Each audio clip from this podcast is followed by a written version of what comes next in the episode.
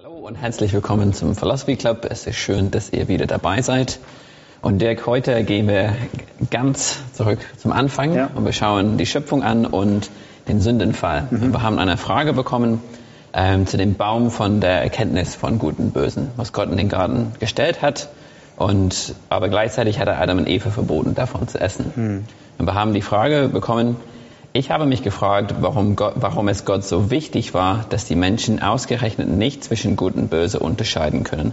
Warum sollte das denn so schlimm sein? Hm. Das ist ein bisschen so die Frage, wollte Gott eigentlich, dass die Menschen einfach naiv bleiben Ja. für alle Ewigkeit? Ja. Super Frage. Bin ich auch. ähm, hat natürlich mit Sicherheit erstmal damit was zu tun, wie definieren wir ähm, diesen, diesen Wortsatz Erkenntnis des Guten und Bösen. Also der Baum des Lebens ist der Baum, wenn du isst, der zum Leben führt, ähm, der dein Leben erhält. Ähm, der Baum von der Erkenntnis von Guten und Bösen äh, bringe ich zur Erkenntnis von Gut und Böse, die ist, wo wir jetzt eben vorsichtig sein müssen. Und das ist die Frage, die die Person stellt in dem Augenblick, ist ähm, von intuitiv zu beantworten, was Erkenntnis des Guten und Bösen ist. Ähm, also bedeutet das einfach nur zu wissen, was gut ist und was schlecht ist? Ähm, sollte der Mensch das gar nicht wissen? Soll er blind und naiv durch die Gegend laufen? Genau das ist die Frage. Und ich glaube, wir haben natürlich nicht den Luxus, und das ist auch gut so, einfach naiv zu denken, was damit gemeint ist. Das ist übrigens Ja. ein ganz typischer ähm, ein Fehler, den man macht, wenn man die Bibel liest, wenn man denkt, man weiß, was hinter einem gewissen Ausdruck dahinter steht. Ja. Und ich denke, man, da muss man immer so ein bisschen so ein Fragezeichen dahinter setzen, weiß ich wirklich, was dieser Ausdruck eigentlich bedeutet und sagen will. Ja. Ähm, Und dann, wenn wir uns jetzt 1. Mose angucken, welche Möglichkeiten denn wir haben, gibt es zwei Wege, die wir gehen müssen. Wir müssen als allererstes immer gucken, an welcher Stelle kommt denn zum Beispiel dieser Begriff Gut und Böse oder Gut und Böse zu kennen noch im Alten Testament vor Ja. und gibt es da einen Schlüsselhinweis, darauf zu verstehen, was das bedeutet und welche Hinweise kriegen wir aus der ganzen großen Geschichte, also aus dem Gesamtkontext, was es bedeutet. Ja. Und wenn man sich das dann anguckt, ähm, ist das äh, so, dass ähm, wer immer die Frage gefragt hat, ähm, der nicht der Erste ist, der sich die Frage gestellt hat und es unter alttestamentlichen ähm, Kommentarbuchschreibern einige Vorschläge gibt. Ähm, und manche von denen sind weniger gut und andere sind besser. Und ich habe jetzt einfach mal vier rausgesucht, äh, die am häufigsten genannt werden. Und die, von den vier entscheide ich mich dann für eine. Okay. Ähm, Nummer erstens, ähm, ähm, gut und böse zu kennen. Da stürzt man sich auf das Wort kennen, weil es dasselbe Wort ist wie Adam und Eva. Oder Adam erkannte seine Frau, das Wort Ja. Jada, also er hatte Geschlechtsverkehr. Und er wird also sozusagen suggeriert, das muss irgendwas mit Sex zu tun haben, eine sexuelle Versuchung. Okay, ja. Ähm, war es nicht, weil es, es geht nicht um das Wort kennen allein, sondern es geht um gut und böse zu kennen. Ja.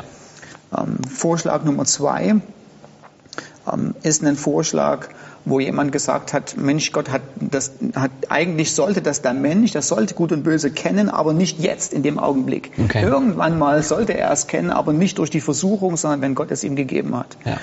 Und man führt dann die Parallele heran von Jesus und der Versuchung, die er von Satan hatte in Matthäus Kapitel 4 ähm, in der Wüste. Und äh, da spricht ja ähm, die Schlange zu Jesus und sagt, pass mal auf, wenn du hier niederkniest und mich anbetest, gebe ich dir all diese Dinge, du kannst Herrscher über Ja. diese Völker werden. Und ist da etwas Schlechtes dran, Herrscher dieser Völker zu sein? Nein. Jesus ist Herrscher der über alle Ja. Völker geworden. Genau. Ähm, er ist der entthronierte König. Ähm, aber er hat es eben nicht auf dem Weg gekriegt, indem er den Teufel angebetet hat, sondern er hat es auf dem Weg gekriegt, dass er Gott gegenüber gehorsam war. Ja. Gehorsam bis zum Kreuz und Auferstehung. Äh, So clever der Vorschlag auch sein muss, ich finde ihn nicht überzeugend, weil ich die Parallele nicht überzeu- überzeugend finde. Also die Parallele ist super, ähm, aber ob das eine Parallele zur ersten Mose ist, ist, die Ja. ist, das große Fragezeichen. Ja. Weil für mich liest sich 1. Mose nicht so als, nicht jetzt, aber später kannst du davon essen, Ja. sondern die Geschichte liest sich für mich eher, da ist was, von dem soll, das ist generell nicht gut für dich. Ähm, davon sollst du nicht essen. Ja. Vor allem, wenn man die Konsequenz anschaut. Ja, genau, die Konsequenz. sterben. Mit Sicherheit wirst du sterben. Ja, genau. Es ist nicht nur, wenn es jetzt ist, werde ich sterben, Genau. sondern es ist wirklich, Genau. egal wann, dann werdet ihr Genau, sterben. genau. Ja. So, zwei Möglichkeiten haben wir noch. Ähm, dritte Möglichkeit wäre diejenigen, dass Gut und Böse zu kennen bedeutet, du hast eine Erfahrung von Gut und Böse. Also du weißt mit, aus persönlicher Erfahrung, was Gut und was Böse ist. Ähm, das hatten Adam und Eva bis dahin nicht und das war auch gut so. Sie waren nicht, nicht, nicht naiv, sie waren unschuldig. Ja. Ähm, und das ist eine tolle Sache. Ja. Ähm, Also unschuldig zu sein, fühlt sich gut an. Ja. Äh, es ist angenehm, äh, kein schlechtes Gewissen zu haben. Es ist angenehm, ähm, ja, so, so eine gewisse Unschuld und Unbedarftheit in, in hinsichtlich mancherlei Sünde einfach zu haben. Es ist klasse. Es macht das Leben unwahrscheinlich einfach und angenehm. Ja. Ähm, es, das große Problem allerdings mit dieser Variante oder mit dieser Lesart, es ist tatsächlich so, dass Adam und Eva am Anfang unschuldig waren und danach das Böse gekannt haben. Also ähm, sie waren nackt und das war super, Unschuld. Ähm, und danach mussten sie sich begleiten, haben sich geschämt, sind vor Gott weggelaufen. Ähm, man wusste jetzt, das war böse, das war schlecht. Das, diese Erfahrung kannten sie noch gar nicht. Trotzdem glaube ich nicht, dass das der dass das das ist, was sich hinter dem Baum der Erkenntnis von Gut und Böse verbirgt, weil die Schlange in 1. Mose Kapitel 3, Vers 5 äh, zu Adam und Eva kommt ähm, und Adam und Eva oder Eva folgendes verheißt. Er sagt, Gott weiß am Tag, dass du von dieser Frucht isst, dass deine Augen geöffnet werden und du wirst wie Gott sein, gut und böse zu kennen. Und ich glaube nicht, dass die Schlange in dem Augenblick lügt, wo sie sagt, du wirst sein wie Gott, Komma, und Teil dessen, was Gott ausmacht, ist gut und böse zu kennen. Klammer zu. Sondern ich glaube, die Versuchung funktioniert nur, wenn das, was die Schlange gesagt hat, tats- tatsächlich echt ist. Also die Versuchung real war oder die, die Beschreibung real war, guck mal, Gott kann das, er kann gut und böse.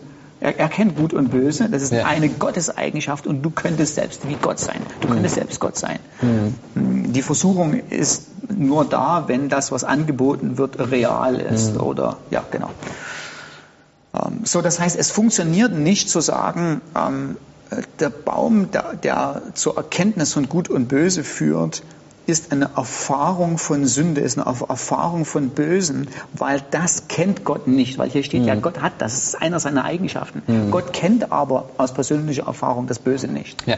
Ähm, er hat Versuchung nie erlebt, Christus dann schon, als er auf der Erde war, aber Ja. Christus war ohne Sünde. Das heißt, komplett, Gott weiß nicht, was es ist, zu lügen, die Wahrheit ja. zu sagen, den schlechten Gedanken zu haben. Äh, Gott, Gott kennt diese Erfahrung nicht und er wird sie nie haben. Ja. So, das bringt uns zur vierten Möglichkeit und ich denke, das ist die wahrscheinlichste von allen.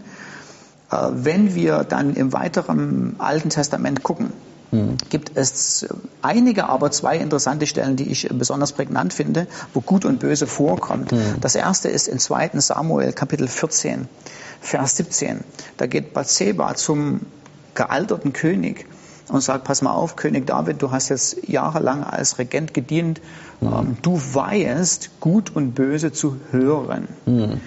Und was sie damit sagen will zu David ist, du hast ja schon, du warst schon länger ein Richter und du konntest komplexe Sachverhalte mit so viel Scharfsinn beurteilen und ein Urteil darüber fä- fällen, dass ich dir auch in der Sache, die ich vor dich bringe, dir total vertraue, dass du die, Kom- die Komplexität der Sachverhalte so ausschweifend beurteilen kannst und ein klares und deutliches Urteil sprechen kannst, was gemacht wird, was richtig und was falsch ist. Ja. Nummer eins. Und zweitens gibt eine ganz prägnante Stelle, wo genau diese, wo genau das, was wir im 1. Mose 2 und 3 haben, wiederkommt ähm, vom, von der Zusammenstellung der Worte, nämlich im äh, fünften Buch Mose. Ähm, ich glaube, es ist in, wo war es denn jetzt?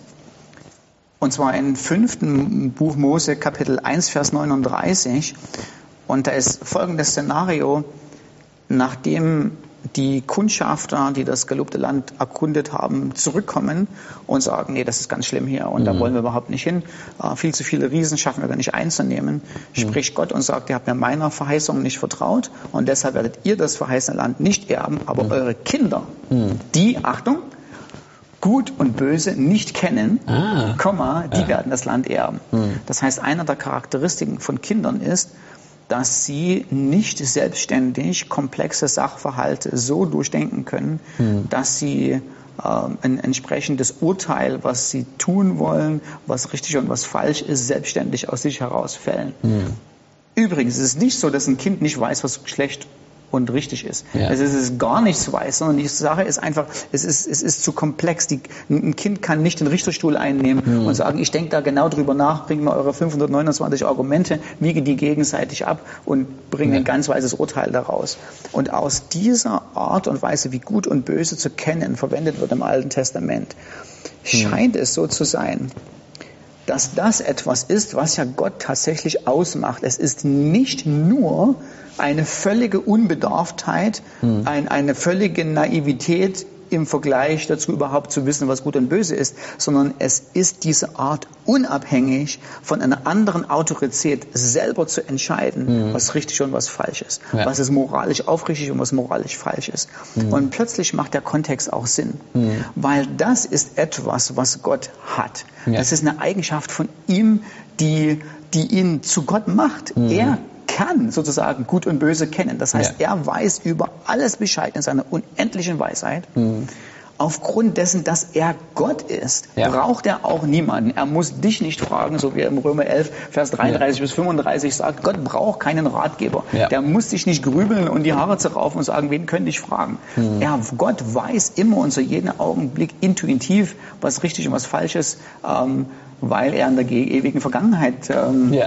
äh, hat schon einen Vorteil. Äh, alles weiß und äh, dass das Universum so festgesetzt hat äh, und lenkt und leitet, wie es in seiner unendlichen Weisheit richtig ist. Ja.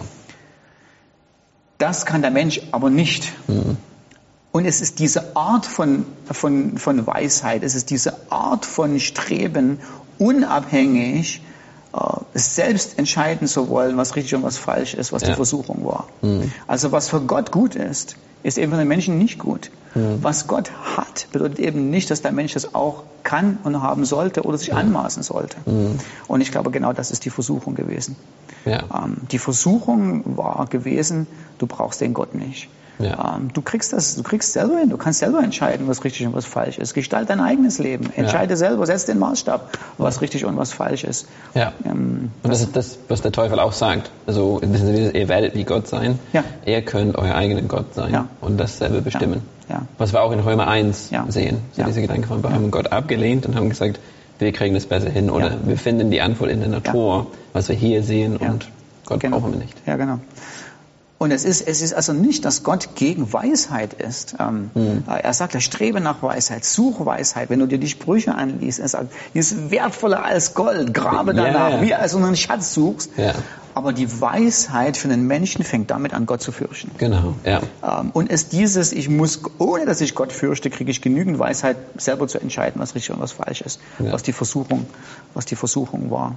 Ja. Und ähm, ich glaube, wenn man dann wenn man dann anguckt, wenn man den Gesamtkontext anguckt ähm, von ersten Buch Mose, ähm, wer Gott ist und wen er den Menschen geschaffen hat, sieht man, wie falsch das war, mhm. von den Menschen danach zu streben. Ja. Also zum einen, zum einen interessanterweise auch die, die Beschreibung, wer der Mensch ist. Ähm, Gott sagt, er, Gott sagt, dass er den Menschen, dass er Adam ähm, aus dem Staub der Erde oder aus der, ja, genau, aus der Erde gemacht hat. Und äh, das Wort Erde im Hebräischen ist Adama. Also er hat Ha-Adam aus Ha-Adama gemacht. Ah, okay. Ähm, das ja. heißt, ähm, im Hebräischen, wenn ich sage, hey Mark, du bist ein Mensch, mhm. kommt automatisch die, die, die, das ist so eine, das Wort klingt ähnlich und du hast automatisch Assoziation zu dem Wort, ähm, kommt automatisch die Assoziation, ich bin ein Erdenbürger, ich bin ein Staubbürger, okay, ähm, ja. ich bin menschlich, ich bin irdisch. Das heißt, da ist eine gewisse Demut, da ist ein gewisser Unterschied zwischen himmlisch und irdisch. Mhm. Da ist, eine Unter, das ist ein Unterschied zwischen der großen Exzellenz Gottes und in gewisser Weise der Niedrigkeit des Menschen, ja. die da ist. Ähm, gleichzeitig atmet Gott ja dem Menschen aber auch seinen Lebenshauch ein. Und mhm. es ist mhm. diese Kombination, wer der Mensch ist. Übrigens, Gott haucht niemand anderem seinen Lebensatem ja. ein, weder den Tieren, ja. noch den Engeln, noch irgendjemand anders, mhm. nur den Menschen. Ja. Und gibt ihnen da in dieser Hinsicht schon eine Art Gottesähnlichkeit oder eine Art, in gewissen Eingrenzungen äh, Gottgleichheit. Also nicht in allen Attributen, aber er, Gott formt eben diese Mischung zwischen etwas ganz Irdischen, zwischen etwas Demütigen, was der Mensch ist, und etwas ganz Noblen, mhm. nämlich der Repräsentant und das Ebenbild Gottes zu sein. Ja. Dann setzt er ihn in den Garten. Wenn du die Beschreibung anguckst in äh, 1. Mose Kapitel 2, wird der Garten Eden beschrieben als ein als ein Paradies, mhm. als eine Art Tempelgarten. Also es, ja. es, gab also Tempel waren nicht nur feste Strukturen im mhm. Sinne von Gebäuden, sondern Tempel waren oftmals auch Gartenanlagen. Ja. Ähm, und der Mensch ist in diesen Tempelgarten gesetzt, ähm, um ihn zu bebauen und ähm, äh, zu bewirtschaften. Und die beiden hebräischen Wörter, die dabei verwendet werden, bedeutet so viel wie um zu gehorchen und um anzubeten. Diese beiden Worte werden danach ausschließlich im priesterlichen Kontext verwendet. Okay. Das heißt, Adam war eine Art Priester, er war eine Art Repräsentant Gottes mhm. ähm, in äh, einem Tempel, in einer Schöpfung. Äh, und Adams Aufgabe war es, die Gegenwart Gottes in der Schöpfung zu vertreten und die Gegenwart Gottes in die gesamte Schöpfung hinaus äh, zu bringen und gleichzeitig den Tempel und die Gegenwart Gottes zu schützen. Ja. Und aus dieser Mischung, und jetzt kommt eben die Versuchung daran, das Tolle war Gottes Gegenwart, Gottes Nähe, der Zugang von Adam zu Gott, mhm. seine Abhängigkeit und sein Vertrauen mhm. gegenüber Gott, weil das ist das Notwendige. Und genau dieses Vertrauen wird von der Schlange zerstört. Ja. Das ist die Versuchung. Ja. Ähm, die Versuchung ist, Gott meint das ganz schlecht mit dir. Mhm. Ähm, ja. äh, du musst ihm nicht vertrauen, werde unabhängig. Ja. Also das ist genau übrigens, was die Versuchungen wir sind gleich am Ende. Ja.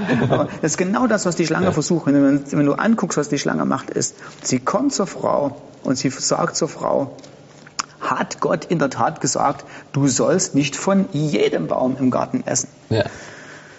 Was Gott gesagt hat, ist, du darfst von allen Bäumen essen. Da mhm. ist so viel da. Da ist also, du hast so viel, du schaffst das gar nicht, die alle zu probieren. Ja? ja. und die Schlange lässt es komplett weg. Ja. Die lässt den Überfluss weg und mhm. sagt, da war doch etwas, was er dir verhindern will. Die Schlange genau. zitiert Gott nicht richtig. Die Schlange hätte Gott richtig zitiert, wenn er gesagt hat, Gott hat dir doch gesagt, du darfst essen, wie du willst. Mhm. Du darfst es also gut gehen lassen und welche Frucht du haben willst, nimm sie und genieß sie. Aber es war die eine.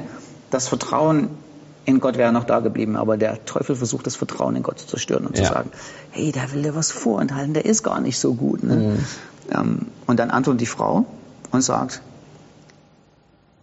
wir im Vers 2, wir dürfen von der Frucht der Bäume essen. Sie lässt alle weg. Ja. Sie lässt alle weg. Also sie, sie, das Vertrauen geht schon weg. Sie lässt sich mhm. darauf ein und sagt, na, vielleicht ist das doch nicht so. Mhm. Aber von der Frucht in der Mitte dem Garten hat Gott gesagt, du sollst nicht essen, noch sollst du es anrühren. Hat Gott überhaupt nicht gesagt. Ja. War nichts mit anrühren, damit du nicht stirbst. Und sie, sie nimmt die Worte von Gott nicht mehr ernst, weil Gott hat nicht gesagt, ach, damit du nicht stirbst, sondern wenn du davon isst, wirst du mit Sicherheit sterben. Mhm. Das mit Sicherheit lässt sie weg. Ähm, und dann sagt, äh, antwortet glatt die Schlange im Vers 4 sagt, was Gott dir gesagt hat, ist komplett falsch. Du wirst ja. mit Sicherheit nicht sterben, mhm. sondern ganz im Gegenteil. Gott weiß es, er hält dir etwas vor, dass du eigentlich selber Gott sein kannst. Ah, du kannst was ganz anderes. Mhm. Und diesen Platz, den Adam und Eva haben soll, der Mensch haben soll, dieses Vertrauen in Gott, ich glaube an dich, ich vertraue dir, ich strebe nach Weisheit, aber die kommt von dir. Mhm. Und ähm, die kriege ich, weil ich dir vertraue und äh, weil du mir deine Wege erklärst, mhm. ähm, in Abhängigkeit von mir. Ähm, genau das war die Versuchung. Mhm. Und ähm, Adam und Eva sind der Versuchung erlegen. Ja. Aber ich glaube, was du da ganz zum Schluss angesprochen hast, auch ist so mit diesem Thema, Gott wollte nicht, dass wir einfach naiv und dumm bleiben. Ja. Das ist eigentlich nicht ja. die nee. Wahrheit. Aber es ist auch die Lüge von dem Teufel, dass ja. es so wirkt. Ja. Ohne Gott könnte er viel mehr, viel besser sein. Ja. Aber eigentlich ist die Wahrheit, wir können viel mehr, viel besser sein mit Gott als ohne. Ja. Übrigens so ganz nebenbei, was wir praktisches mitnehmen können für unser eigenes Leben. Ähm, ist, ich denke, erstens ist die Lektion, ist Gott vertrauenswürdig in dem, was er sagt. Mhm. 100 Pro. Ja. Was genau. er sagt, das meint er. Mhm. Ähm, und zweitens ist die Güte Gottes. Ja. ja. Also ist eben gerade die Versuchung, wenn wir, wenn wir versucht sind zu sündigen, äh, spielt immer so ein bisschen mit rein, na, Gott ist nicht gut genug. Ja, ich Ja. kann ihm nicht gut genug vertrauen. Er weiß, ob er überhaupt da ist, ob er sich um mich sorgt oder so. Ähm, und es ist, äh, der Mensch sollte wieder den Platz einnehmen, wo er zu Gott kommt und sagt, Weißt du was, ich vertraue in deine Güte, die du für mich hast. Ich vertraue in deine Großzügigkeit. Ich vertraue, ähm, dass das, was mit mir machst, gut ist. Ja. ja, das stimmt. Ja. Cool. Vielen Dank, Dirk. Gut. Danke für deine Ja. Antwort. Ja. Schön, dass ihr dabei wart und dann bis zum nächsten Mal.